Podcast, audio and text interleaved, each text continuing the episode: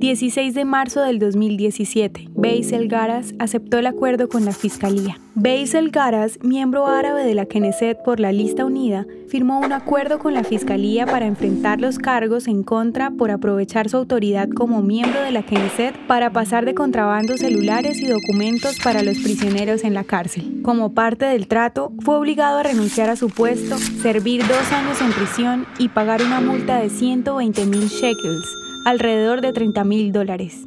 La investigación penal comenzó después de que Garas fue descubierto por medio de las cámaras de vigilancia entregando sobres a Wade Daka y Basil Suleiman. Daka estuvo pagando una condena de 37 años por secuestrar y asesinar al soldado Moshe Taman en 1984 y Suleiman pagaba una condena de 15 años por un cargo de terrorismo.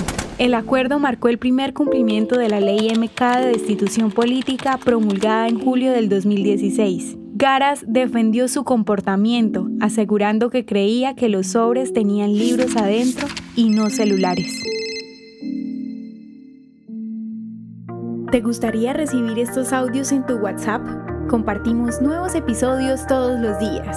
Suscríbete sin costo alguno ingresando a www.hoyenlahistoriadeisrael.com. Hacerlo es muy fácil. También puedes encontrarnos como arroba hoy en la historia de Israel en Instagram, Facebook, Spotify y otras plataformas digitales. Comparte este audio para que otros conozcan más acerca de Israel. Este proyecto es realizado por Philos Project. El contenido original de Hoy en la historia de Israel fue provisto por el Centro para la Educación sobre Israel.